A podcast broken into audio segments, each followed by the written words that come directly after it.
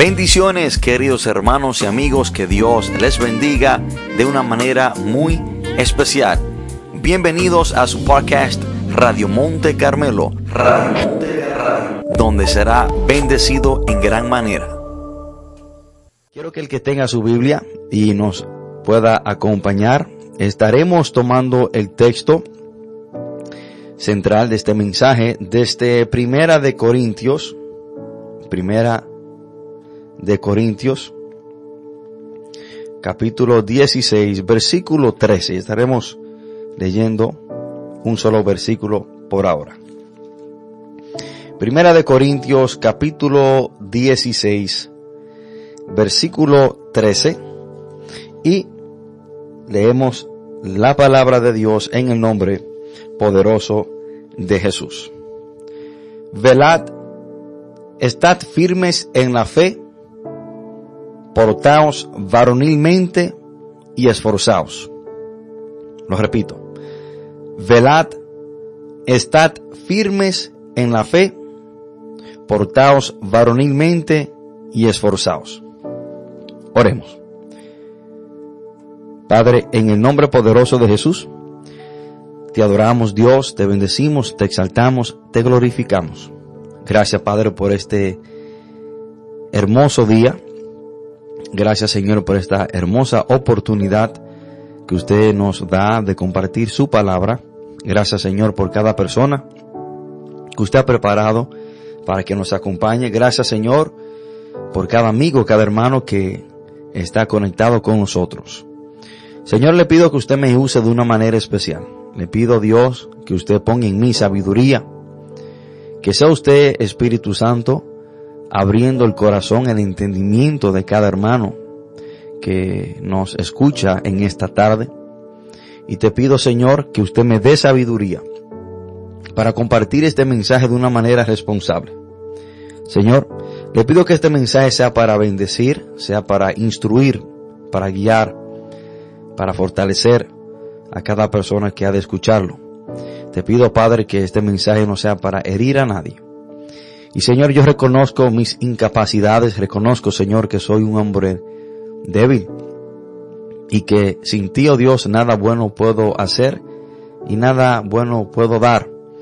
Por lo tanto, Señor, dependo de usted, Señor. Dependo de ti, Espíritu Santo, que me use, que me ayude a edificar a cada oyente. Padre, todo esto te lo pedimos en el nombre poderoso de Jesús. Amén y amén. Hermanos, hoy quiero compartir esta enseñanza bajo el título Los tres pilares del cristianismo. Los tres pilares del cristianismo. O sea, así podemos decir, las tres columnas que sostienen a un cristiano. Y cuando hablamos de pilares o columnas hablamos de lo que sostiene a un edificio, a, un, a una construcción. Y hoy quiero hablarte de los tres pilares que sostienen al creyente. ¿Cuáles son las tres cosas que un creyente debe hacer para mantenerse firme? Para mantenerse firme en la fe. ¿Cuáles son las tres cosas que un creyente no puede negociar? Y las tres son de igual manera importante. Y si desatendemos una de estas tres cosas, el cristiano puede caer, una persona puede caer. Y no es que vamos a tener dos y que una nos va a faltar y vamos a mantenernos firmes en la fe.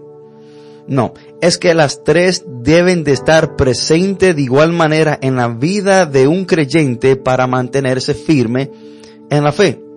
Y cualquier creyente, cualquier cristiano que desatienda o que no tenga uno de estos tres pilares, eventualmente va a caer. Y este es el llamado del apóstol Pablo a los hermanos de la iglesia de Corintios. El apóstol Pablo le hace un llamado a los hermanos y le dice, velad, y le dice, estad firmes en la fe. El deseo de cada creyente es de estar firme en la fe. Y lo que Dios desea para nosotros es que estemos firmes en la fe, que seamos cristianos fuertes, firmes, maduros. Pero el gran dilema que muchas personas se han, en, el cual se han encontrado, o la pregunta que muchos cristianos se hacen, es cómo estoy yo firme en la fe. ¿Cómo yo puedo ser un cristiano firme? Y hoy vamos a hablar hacia esa dirección. Vamos a hablar las tres cosas que un cristiano debe de hacer en su vida para mantenerse firme en la fe. Y hoy le quiero hablar de los tres pilares.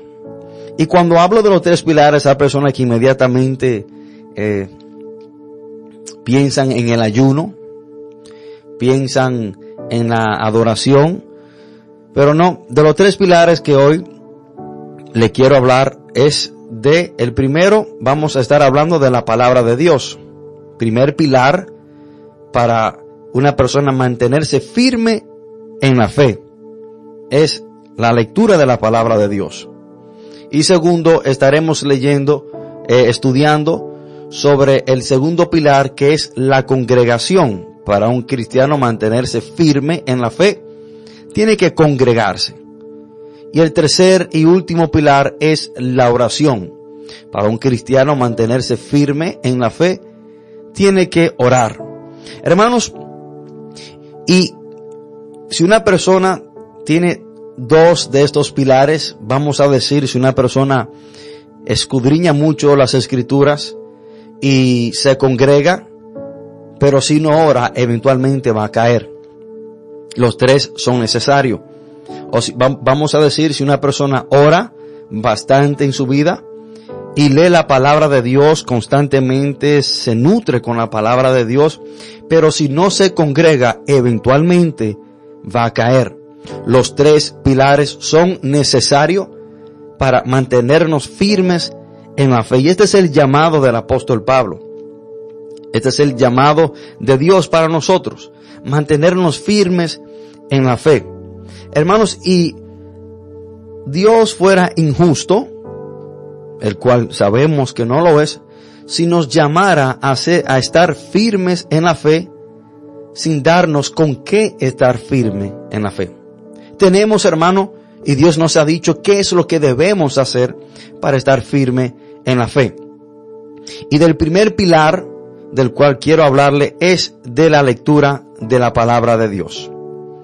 Hermanos, la palabra de Dios es necesaria en la vida del creyente.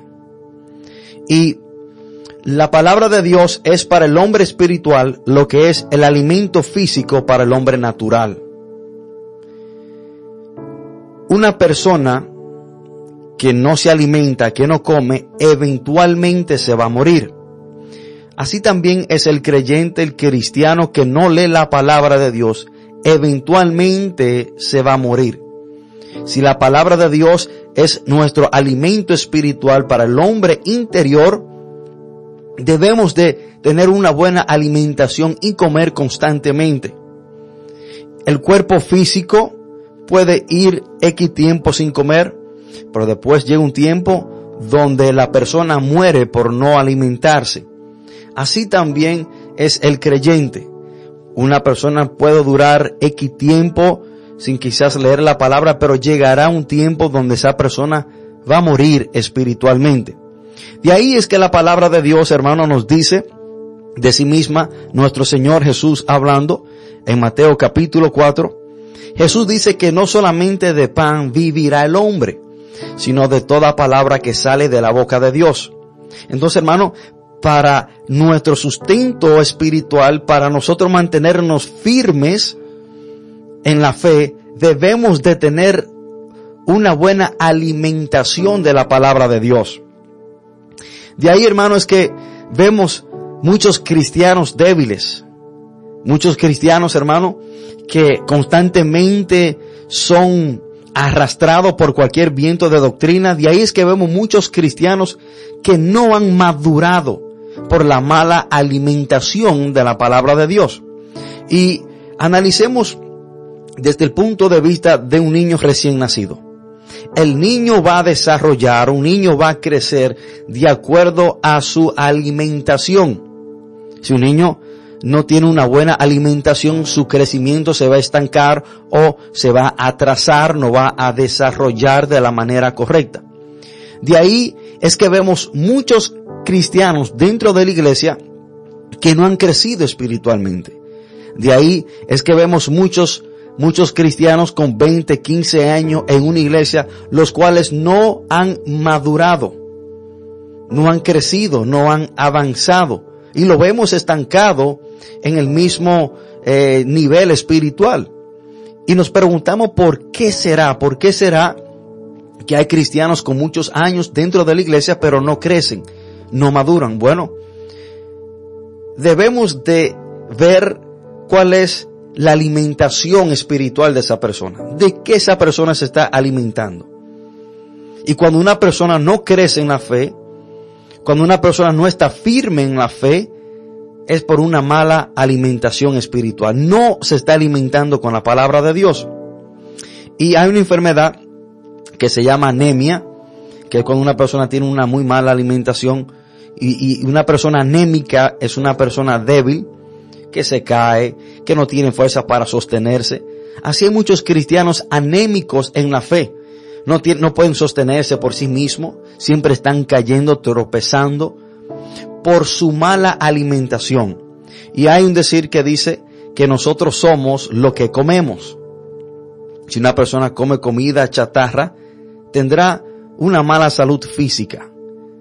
Así también debemos de tener mucho cuidado con qué es que nos estamos alimentando en el ámbito espiritual.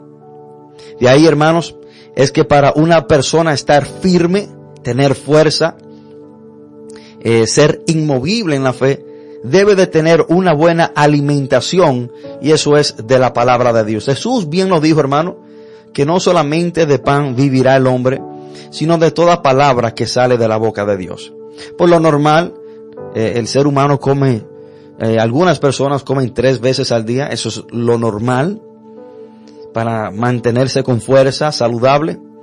Y creo que nosotros debemos de aplicar esa misma eh, rutina de alimentación al hombre interior, al ser espiritual. También alimentarnos de la palabra de Dios varias veces al día. Hermanos, la palabra de Dios es lo que nos da fortaleza en esos momentos de debilidad. La palabra de Dios es que es lo que a nosotros mantiene nuestra fe firme en momentos donde quizás estamos propensos a dudar, momentos en los cuales quizás, hermanos, nos, nos sentimos solos, débiles.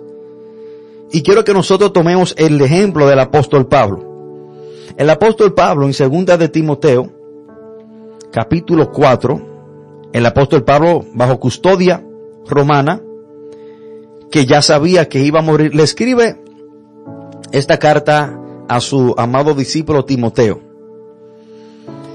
El apóstol Pablo en cierta manera, en segunda de Timoteo capítulo 4, se está despidiendo de su discípulo, se está despidiendo de su amigo y colaborador Timoteo. Él sabía que iba a morir, sabía que ya su muerte estaba cerca, sabía que eh, lo iban a decapitar y leamos lo que dice la palabra de Dios. El apóstol Pablo le dice a Timoteo en el versículo 6, porque ya yo estoy para ser sacrificado y el tiempo de mi partida está cercano.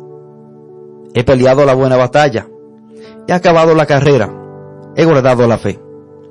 Por lo demás me está guardada la corona de justicia, la cual me dará el Señor juez justo en aquel día. Y no solo a mí, sino también a todos mis, a todos los que aman su venida. Y ahí en adelante, el apóstol Pablo, en el versículo 10 dice, porque Demas me ha desamparado, amando este mundo, y se ha ido a Tesalónica vemos dos situaciones. El apóstol Pablo sabe que va a ser decapitado. Sabe que el tiempo de su partida está cerca. Entonces, tiene esa aflicción. Hermano, no es fácil saber que usted en unos días va a ser decapitado, pero encima de eso vemos otro dolor dentro de él que le expresa y fue el abandono, la traición de uno de sus fieles colaboradores llamado Demas. Él dijo, Demas me ha desamparado. Notemos, hermano, la aflicción, el momento tan difícil por el cual está traspasando el apóstol Pablo. Sabe que ya va a ser decapitado y se siente traicionado por uno de sus amigos llamado Demas. Pero leamos lo que dice el versículo 13. Le dice a Timoteo, trae cuando vengas el capote que dejé en Traos en casa de Carpo y los libros, mayormente los pergaminos. Hermanos, vemos la petición y vemos qué es lo que Pablo quiere que Timoteo le traiga. El apóstol Pablo le está diciendo a Timoteo, tráeme los libros y mayormente los pergaminos. Entendemos, hermanos, que el apóstol Pablo estaba pidiendo a Timoteo que le trajera la palabra de Dios. Hermanos, en este momento de debilidad, en este momento, hermano, tan difícil en la vida del apóstol Pablo, en el cual él quizás se sentía débil, hermano, él sabía que la palabra de Dios era lo único que le podía dar fuerza. Él sabía que la palabra de Dios era lo único que lo iba a mantener firme en este momento tan difícil por el cual él estaba enfrentando. El apóstol Pablo no dice tráeme una comida. El apóstol Pablo no dice tráeme a un familiar. El apóstol Pablo lo que está pidiendo es la palabra de Dios. Hermanos, en momentos de dificultad, en momentos donde quizás nos sentimos débil, debemos de alimentarnos, debemos de acudir a la palabra de Dios. Esto fue lo que el apóstol Pablo, poco antes de morir, le pide a Timoteo. Él le dice que le, le trajera los libros, mayormente los pergaminos. Y debemos, hermanos, de entender el rol que juega la palabra de Dios en el creyente es nuestro alimento espiritual. Es lo que nos mantiene firme en la fe. Es lo que mantiene nuestra fe viva y nuestra esperanza, la palabra de Dios. Yo no sé si a usted quizás le ha pasado, hermano, que entra en dudas o que usted quizás eh, se siente tan turbado que comienza a dudar o, o, que se olvida de las promesas de la palabra de, de, de la cual Dios a usted le ha dado. Pero desde el momento que usted toma la palabra de Dios y comienza a leerla, recobra nueva fuerza. Se reafirma, hermano, en las promesas de Dios. Y debemos de entender, hermano, que la palabra de Dios es la manera en la cual Dios nos habla. Es lamentable escuchar muchos creyentes decir que tienen mucho tiempo que Dios no le habla. Y cuando escucho de decir un creyente que tiene mucho tiempo que Dios no le habla, lo primero que me viene a la cabeza es que esa persona tiene mucho tiempo sin leer la Biblia. Porque cuando oramos nosotros hablamos con Dios, pero cuando leemos la palabra de Dios, Dios habla con nosotros. Desde el momento que usted toma la Biblia, la abre y la lee, es Dios hablando con usted. Es usted leyendo una carta de amor de parte de Dios para una humanidad caída e imperfecta. Hermanos, y la palabra de Dios es lo que debemos usar para combatir contra las tentaciones. La palabra de Dios es la espada del Espíritu que debemos usar para pelear contra el diablo y todas sus acechanzas. Entendemos, hermano, que Satanás es un ser espiritual. No hay nada físico que podamos usar contra él, sino lo único que tenemos para, para combatir, para pelear contra Satanás es la palabra de Dios. Debemos, hermanos, pelear contra las tentaciones y derrotarlas con la palabra de Dios. Precisamente eso fue lo que hizo Jesús. Mateo capítulo 4, cuando Jesús eh, fue tentado por Satanás, Jesús combatió, venció esas tentaciones citándole la palabra de Dios. Cuando Satanás le dice a Jesús que convirtiera la piedra en pan, Jesús le dice, le cita Deuteronomio, escrito está, no solamente de pan vivirá el hombre. Cuando Satanás le dice a Jesús que se tire de ese alto, que Dios iba a enviar a los ángeles a sostenerlo, Jesús le cita la palabra de Dios y le dice que no tentarás al Señor tu Dios. Entonces, hermano, nosotros debemos usar la palabra de Dios no solamente para alimentarnos, sino para combatir las tentaciones que vienen contra nosotros. Pero también, hermano, la palabra de Dios es la fuente de sabiduría. La palabra de Dios, hermanos, es lo que nos ayuda a no ser engañado. Para no ser engañados debemos de tener conocimiento, debemos de leer la palabra de Dios. De ahí es que Oseas capítulo 4 versículo 6 dice la palabra de Dios, mi pueblo fue destruido porque le faltó conocimiento. Hermanos y amigos, déjenme decirle algo. Hoy hay muchas personas descarriadas, desviadas, confundidas por no tener conocimiento de la palabra de Dios. Cuando una persona es ignorante a lo que la Biblia dice, puede caer en cualquier trampa, en cualquier mentira, en cualquier engaño. Y cuando nosotros vemos personas siendo arrastrados por cualquier viento de doctrina, de allá para acá y de acá para allá, hermano, podemos decir que es que esa persona no tiene conocimiento de la palabra de Dios. No ha leído la palabra de Dios. Escuché no, no hace mucho tiempo, supuestamente, no sé si llamarle pastor o no, entre comillas, eh, creo que fue en Colombia, que le dijo a los miembros de su iglesia que Jesucristo venía enero, enero 25 yo creo que era. Y le dice a todos sus miembros de la iglesia que tenían que vender absolutamente todo y traer todo el dinero a la iglesia porque Jesucristo venía enero 25. Hermanos, y, y en realidad no me da pena lo, que le pasó a, a esos miembros de la iglesia. Ellos literalmente fueron, vendieron absolutamente todo, sus casas, sus pertenencias, y le trajeron el dinero al, supuesto pastor a la iglesia. Y de una manera sorprendente, el supuesto pastor se desaparece con todo el dinero de todos los miembros de la iglesia. Y ahí están todas las personas, hermano, en depresión, triste, perdieron toda su casa, todo lo que tenían, y cuando fueron a la casa de ese supuesto pastor a buscarlo, ya él se, se, había ido con su dinero. Hermano, a mí no me da pena que a esos miembros de esa iglesia eso le pase. ¿Por qué? Porque ellos debían y deben de estudiar la Biblia, leer la Biblia. Ellos fueron engañados por no estudiar la palabra de Dios. Porque cuando la palabra de Dios a mí me dice que nadie sabe el día ni la hora que Cristo va a venir, yo no puedo prestarle atención a un loco que le ponga fecha y día a la venida de Cristo.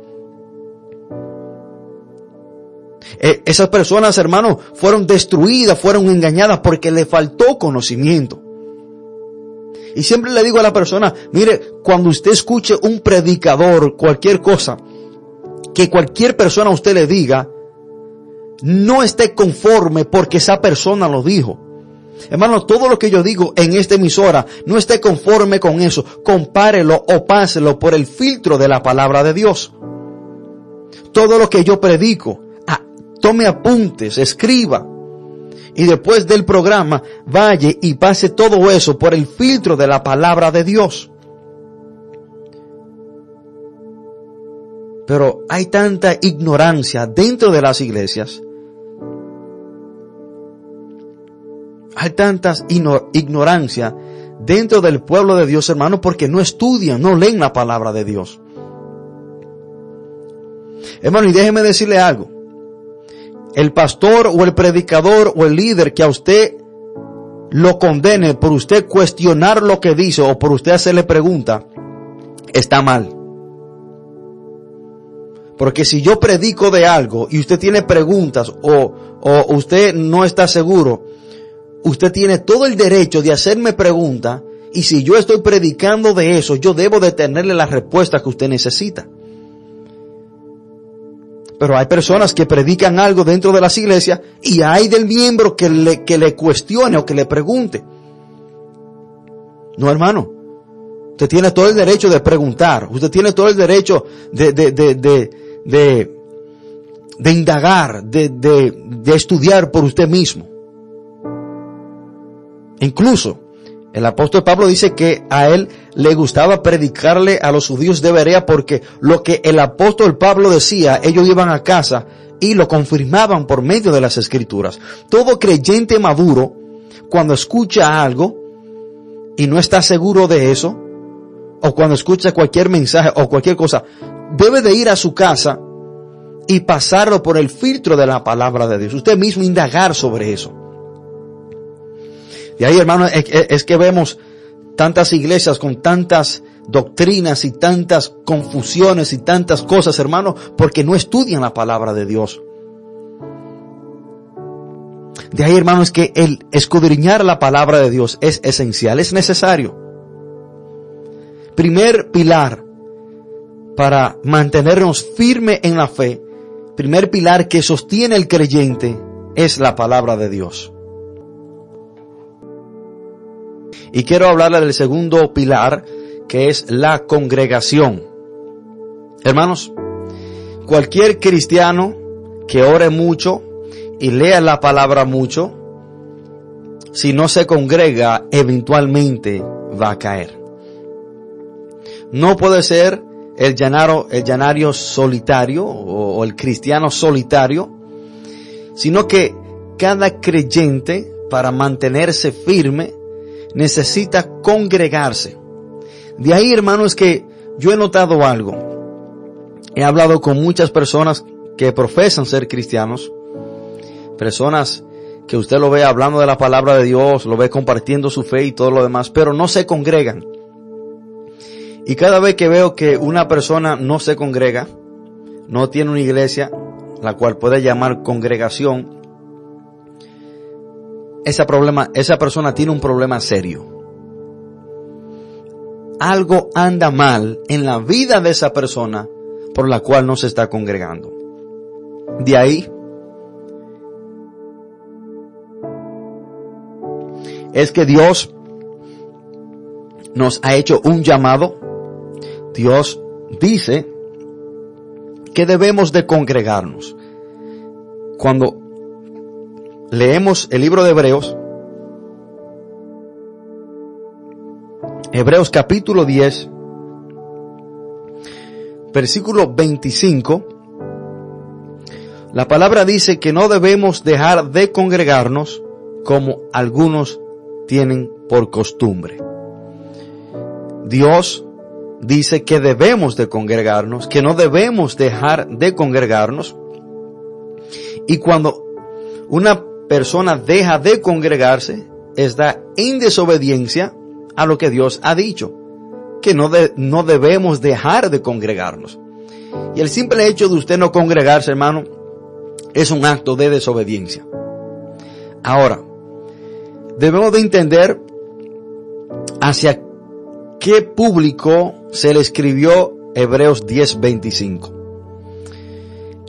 El libro de Hebreos se le escribe a un grupo de cristianos judíos, judíos mesiánicos, personas que eran judíos, eran del judaísmo y se habían convertido al cristianismo.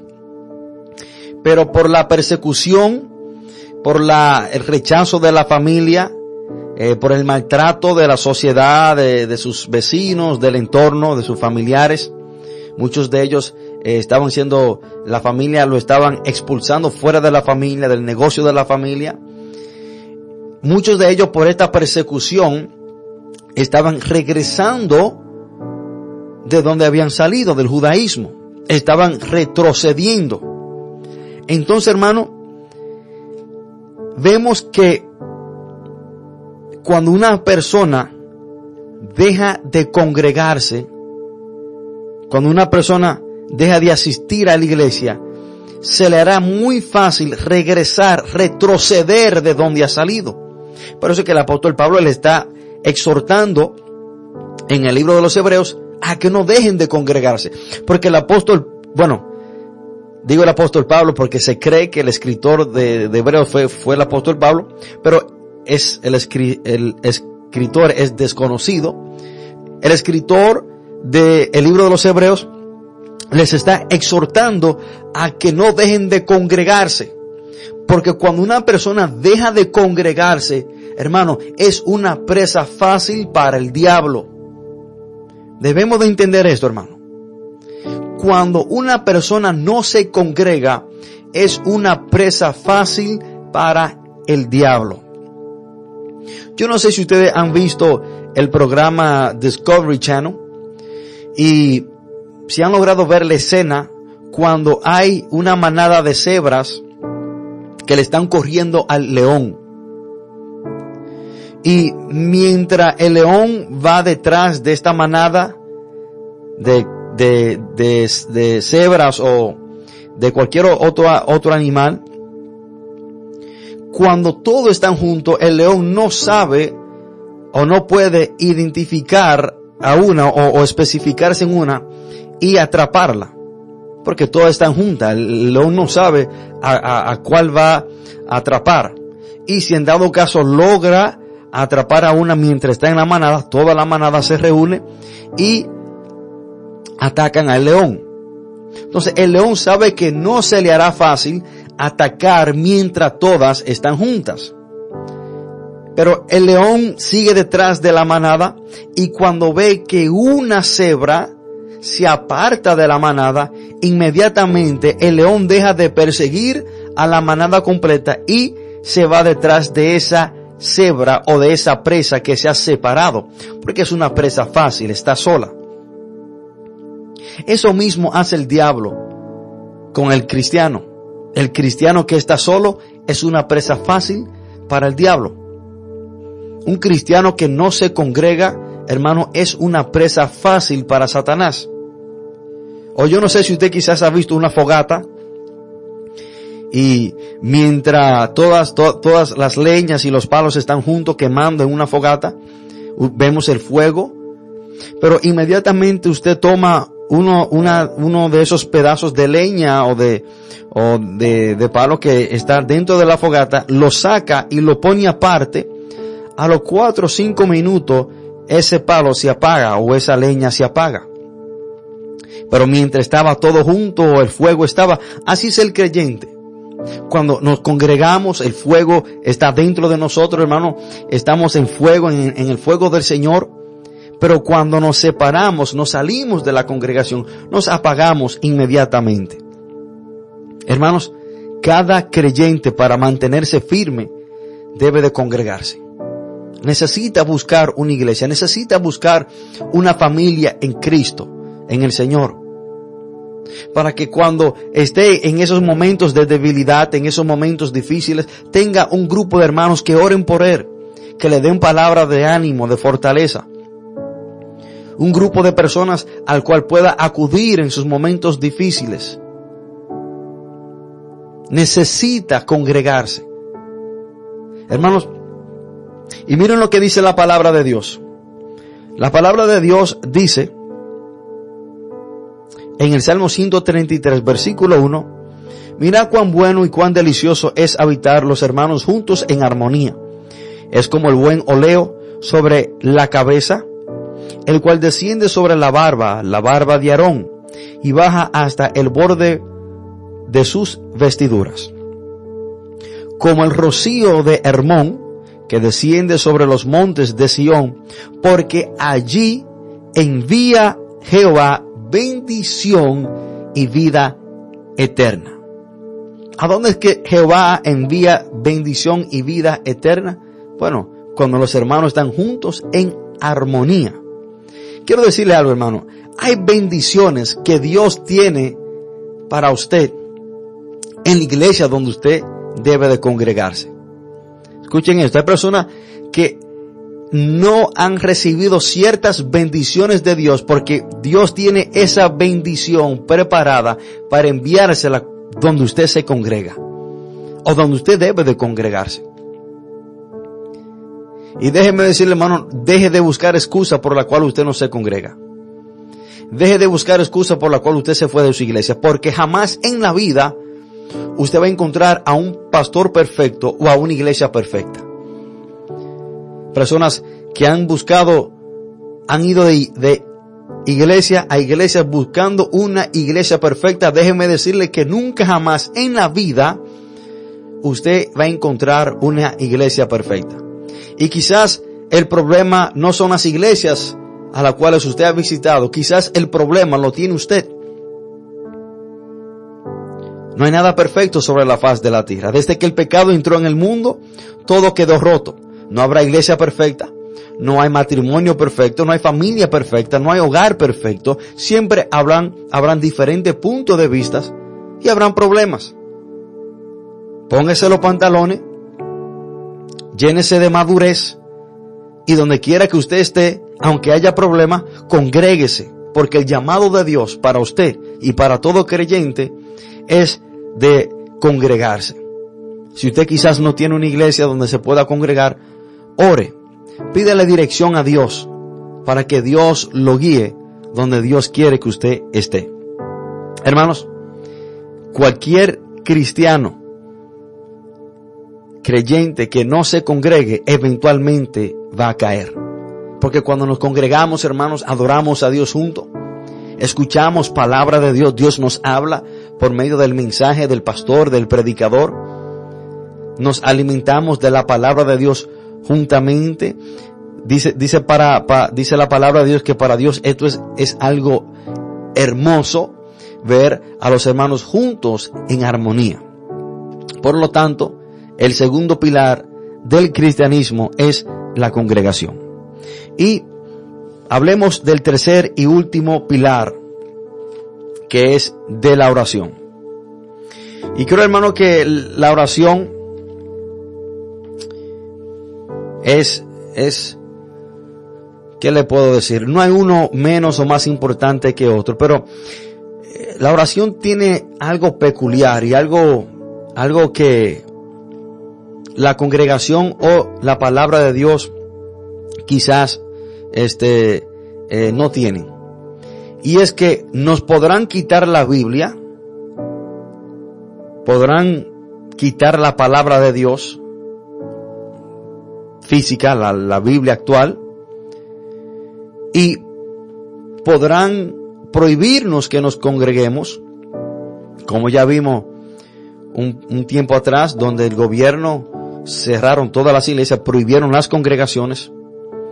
Pero algo que nadie puede prohibirte es de orar.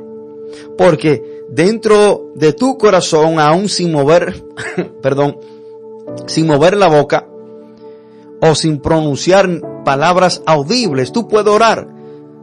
Podrán quitarte la palabra de Dios, la Biblia, podrán cerrar las iglesias, pero nadie puede impedir que tú ores. Porque dentro de tu mente y en tu corazón, sin mover la boca, tú puedes orar en todo lugar, en todo tiempo, bajo toda ocasión o bajo toda circunstancia, tú puedes orar. Nadie puede impedir que tú hables con Dios. Entonces, hermano, ¿qué es la oración para el creyente? La oración es lo que es la respiración para el ser humano. Un ser humano, una persona que no respire, eventualmente se va a morir. Un cristiano que no ora, eventualmente se va a morir. Hermano, la oración es el medio con el cual nos comunicamos con Dios, hablamos con Dios. De ahí es que el apóstol Pablo nos hace un llamado en primera de Tesanolicense, capítulo 5, versículo 17, donde dice, orad sin cesar. El llamado de Dios es de que siempre oremos. De que nuestra actitud siempre sea de comunicarnos, hablar con Dios. Usted puede estar en una línea en el supermercado y puede estar orando. Puede estar en su trabajo y puede orar. Puede estar conduciendo y puede orar. Hermanos, la oración no es una opción para el creyente, la oración es una necesidad. Y cuando nosotros nos sentamos y, vemos los testimonios de estos grandes hombres de Dios que han caído, personas que Dios usó en un tiempo dado de una manera asombrosa, personas que llenaron estadios, personas que predicaron y se, convirtieron miles y miles de personas. Y esas personas han caído, hermano, han caído en pecado. Y cuando se le hace una entrevista y se le pregunta, hermano o hermana, ¿cómo fue que usted cayó? Todos han dicho lo mismo. Todos dicen, dejé de orar. Hermano, y es que cuando dejamos de orar, entramos en tentación y cedemos a ella. Pero eso fue, hermano, que Jesús le dijo a sus discípulos en Mateo 26, 41, velad y orad para que no entréis en tentación. Hermanos, mientras más cerca de Dios estamos, mientras más cerca es nuestra comunión con Dios por medio de la oración, más débil será la tentación.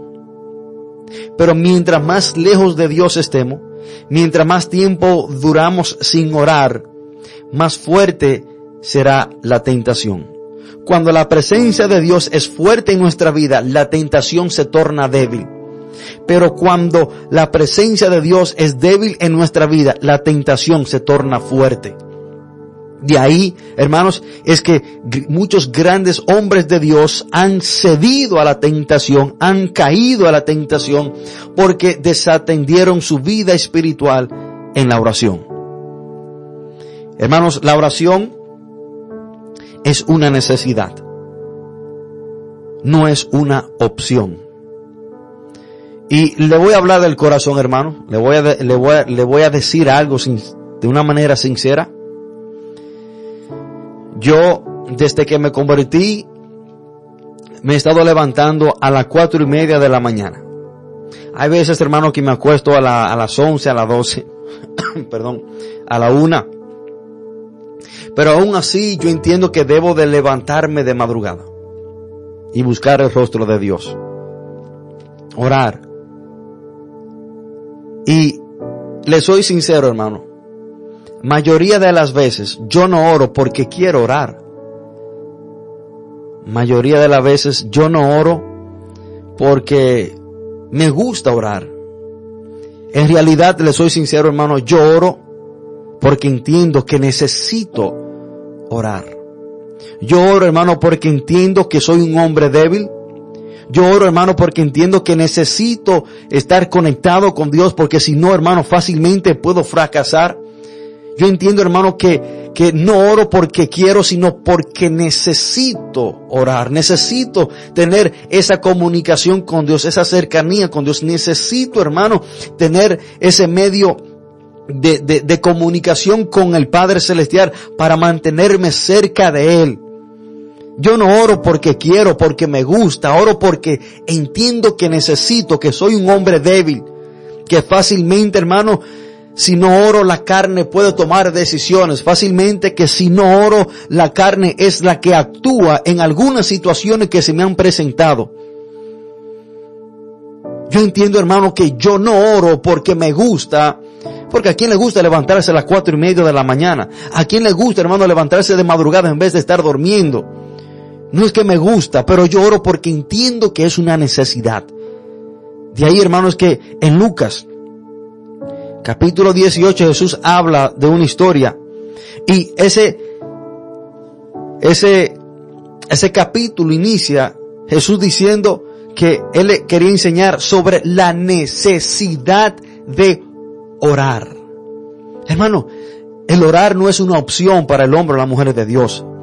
El orar es una necesidad que, la cual no podemos negociar.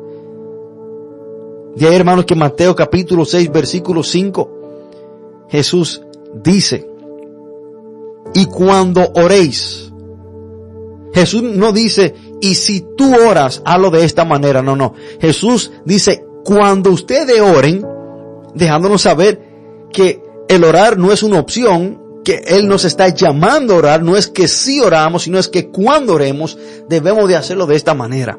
Bueno, nuestro Señor nos ha dejado la puerta abierta para siempre orar. debemos de orar. Necesitamos orar. Hermano, yo entiendo que tengo la necesidad de orar y no oro por, porque me gusta orar o, o porque deseo orar, sino oro porque tengo la necesidad de orar, porque sé que tengo un enemigo que se llama Satanás, el cual la palabra dice en primera de Pedro 5.8 que anda como león rugiente buscando a quien devorar.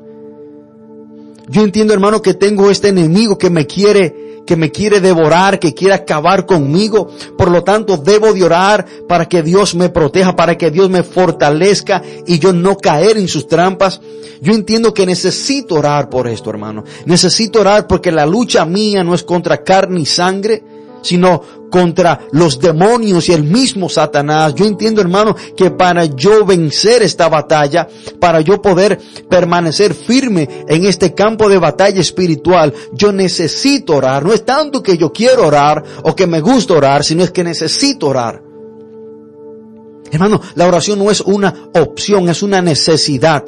Y aunque a usted no le guste, o aunque usted quizás no quiera orar, entienda que el orar es una necesidad y el cristiano que no ora eventualmente va a caer. Hermano, la oración es tan importante que un hombre en la Biblia decidió mejor morir físicamente antes de morir espiritualmente. Hubo un hombre en la Biblia que prefirió que lo echaran, se lo echaran a los leones para que los leones lo devoraran en vez de dejar de orar. Yo no sé si usted está entendiendo la necesidad de orar que tenemos. Un hombre en la Biblia llamado Daniel, cuando sus enemigos y aquellas personas que le tenían envidia a los sátrapas, inventaron un edicto, una ley, que todo aquel, perdón,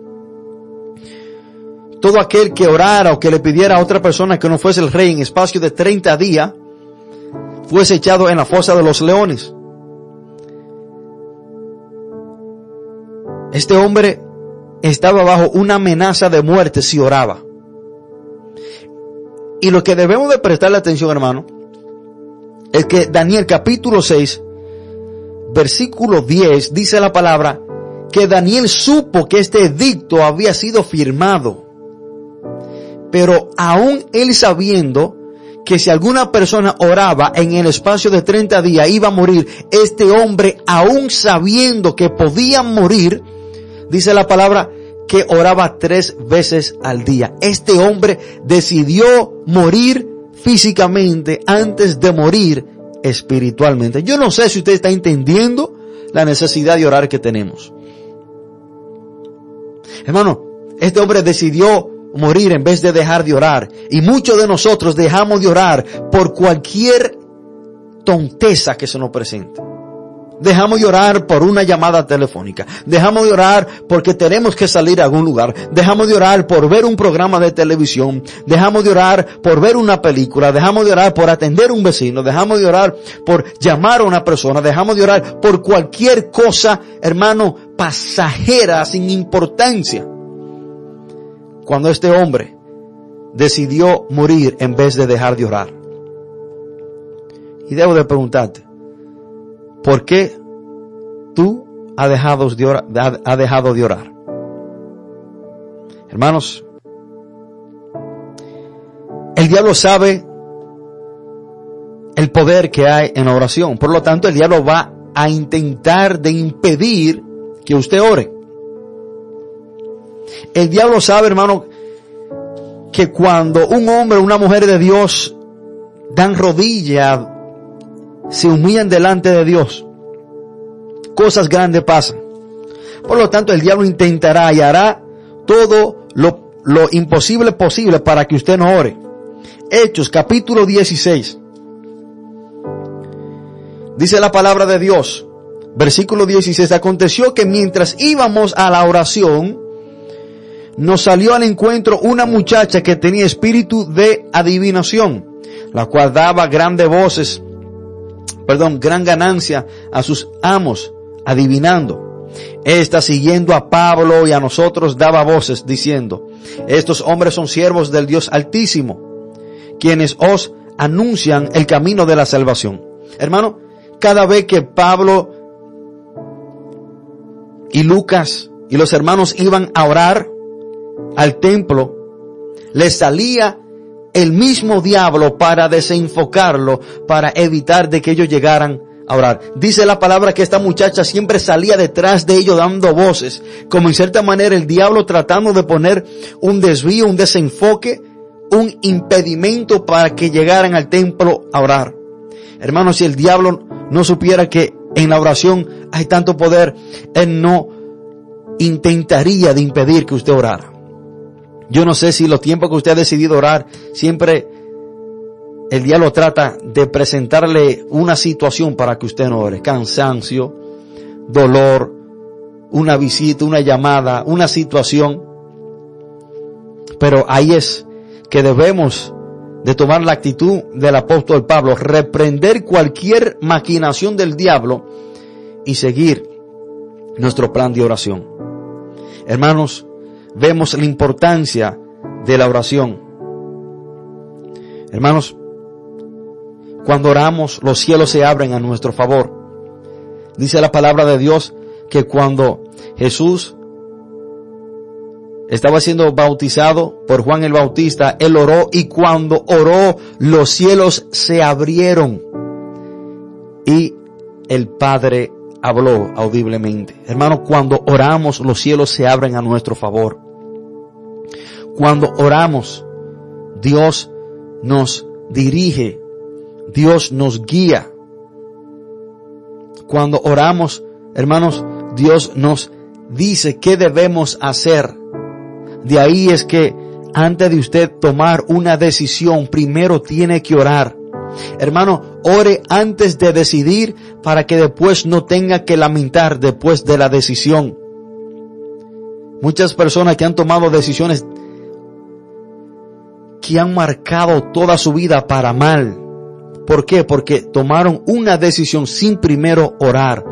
Ore antes de tomar una decisión para que no tengas que orar después de la decisión tomada, para que Dios cambie lo que ya usted ha decidido. Y ahí hermanos que vemos este ejemplo de Jesús en Lucas capítulo 6 versículo 2. Dice la palabra de Dios que Jesús se pasó toda la noche orando. Y cuando descendió del monte, cuando descendió de orar, fue que Él escogió a sus discípulos. Hermanos, si Jesús siendo Dios tuvo que orar toda una noche, para que Dios lo guiara a decidir cuánto usted y yo no debemos de orar aún más. Jesús siendo perfecto, siendo el Dios encarnado, teniendo una relación perfecta, una conexión directa con el Padre, oró antes de decidir. ¿Cuánto más tú y yo no debemos de orar antes de decidir que somos seres imperfectos, vendido a un cuerpo de maldad? Hermanos y amigos, si usted se ha preguntado cómo es que usted debe de estar firme en la fe, si usted se ha preguntado cómo usted debe de atender al llamado del apóstol Pablo, cuando nos llama a estar firmes en la fe, en Primera de Corintios 16, 13, hoy te he dicho los tres pilares, las tres cosas que tienen que estar presentes en tu vida para estar firme en la fe. Hermanos, los tres pilares del cristianismo son la oración, la lectura de la palabra de Dios y la congregación. Esas tres cosas son necesarias y cualquier creyente que desatienda una de esas tres cosas eventualmente va a caer. La palabra de Dios es el alimento para el hombre espiritual. La oración, hermanos, es el respirar para el hombre espiritual como es el respirar para el cuerpo humano. Cualquier persona que no coma o que no respire eventualmente va a morir. Así también cualquier creyente que no lea la palabra de Dios, que no ore y que no se congregue, es solamente cuestión de tiempo para que caiga. Hermanos y amigos, que Dios les bendiga de una manera muy especial.